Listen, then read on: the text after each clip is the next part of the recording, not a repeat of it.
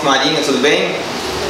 Estamos aqui com o Tandy e ele pediu para que eu explicasse para vocês como é que é o ciclo de vida dos principais patógenos uh, dos peixes de água salgada. E aqui eu vou mostrar como é que funciona o caso do odínio, tá? que na verdade chama amilodínio. Uh, lembrando que tem três, na verdade, principais patógenos. Tem o amilodínio ocelato, que é um dinoflagelado, e tem dois ciliados, que é a Bruclinella, hostilis, e o Cryptocardium irritans, que é o que a gente conhece como o ictio. Né? O amilodínio e o ictio têm um ciclo de vida muito parecido, e é mais ou menos da seguinte maneira. Uh, eu desenho muito mal, tá? mas você tem aqui o seu peixinho, e ele está cheio de bolinhas brancas, né? Isso que dá o sintoma de que ele está com amilodina. Esse estágio de vida dele chama trofonte. A 27 graus de temperatura, esse estágio dura mais ou menos 4, 5 dias. Então o que acontece? Essas bolinhas que estão no corpo, os trofontes, depois de 4, 5 dias elas caem do corpo do, do seu peixe. E aí elas vão para o fundo, do substrato, do sedimento que quer que você tenha, qualquer superfície, e elas vão fazer um cisto e vão fazer sucessivas divisões celulares. Esse estágio aqui chama tomonte. Esse estágio dura de 3, normalmente, nessa temperatura de 27, a 25 dias. Esse estágio aqui depois desses 3 a 25 dias, ele vai eclodir um cara que chama dinósporo, que normalmente vive por apenas 48 horas. Esse estágio dinósporo é o estágio que vai ah, reinfectar o seu peixe.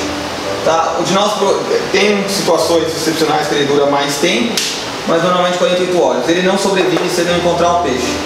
Então, uh, se você tem, então esse é o ciclo de vida. Você tem aquilo que está na, na superfície do corpo, aquilo vai obrigatoriamente cair depois de um certo tempo, vai formar o cisto, vai eclodir de novo e vai reinfectar. Então o amilodínio e o ictio são organismos que sobrevivem através de múltiplas sucessivas infecções do, do hospedeiro. Já a proclinella é mais diferente, ela persiste na água e a gente vai falar, daqui a pouco eu vou mostrar para vocês como que dá para quebrar esse ciclo aqui. Com a Brooklynella é um pouquinho mais difícil, mas a, porque a Brooklynella persiste na água com, com, vários estágios diferentes. Já no, no caso do, do e do ictio não, é sempre dessa maneira. Vou falar da quarentena então. Tá? Então, a, a gente sabe que a quarentena que o pessoal usa normalmente em importador, loja, é de 7 dias. Agora, se você for ver, esse ciclo de vida aqui dura 30, pode durar até 30. Então 7 dias não funciona, não serve para nada, no fim das contas, né? Agora, se você recebe um peixe e vai pôr no seu aquário na sua casa, você também não quer esperar 30 dias. Tem maneira de se evitar isso daí. Por exemplo, uh, imagina que você recebeu um peixe que está com infecção do odínio. A infecção do odínio nem sempre é detectável visualmente. Tá? Detecta... O odínio começa na brânquia do peixe, né? dentro do opérculo. Então ele está com uma infecção leve lá, você chega, o peixe parece estar tá sadio e não está. Ah, mas se você quiser fazer um tratamento profilático para evitar o odínio, você pode fazer e esse mesmo tratamento serve para curar o odínio, que é o seguinte, você recebeu o seu peixe, você coloca ele num aquário estático, sem recircular nada, apenas com uma pedrinha porosa. Você põe o seu peixe aqui, ele está infectado com odínio. Agora, se depois de dois dias que ele está aqui, você transferir ele para cá, você concorda que todos os cistos que estavam, os cistos não, perdão, os que estavam nele, caíram, todos não, mas uma boa parte deles vai ter caído no fundo. Se você transferir ele para um tanque novo, estéreo, não vai ter como ele ser reinfectado. Se você depois transferir ele, depois de uns dois dias, sucessivamente, você vai fazer com que todos os cistos, vão, os trofões vão caindo, não que ele seja reinfectado. Porque esses trofões ficam 4 ou 5 dias no corpo dele, você deixa ele dois dias aqui, é menos do que os três dias para ele ser reinfectado. Então dois dias aqui, cai um monte no fundo, você passa para um aquário novo estéreo. Também fez esse desenho aqui, vou melhorar. não dá muito para melhorar, vamos fazer de novo. Você passa ele para um aquário novo.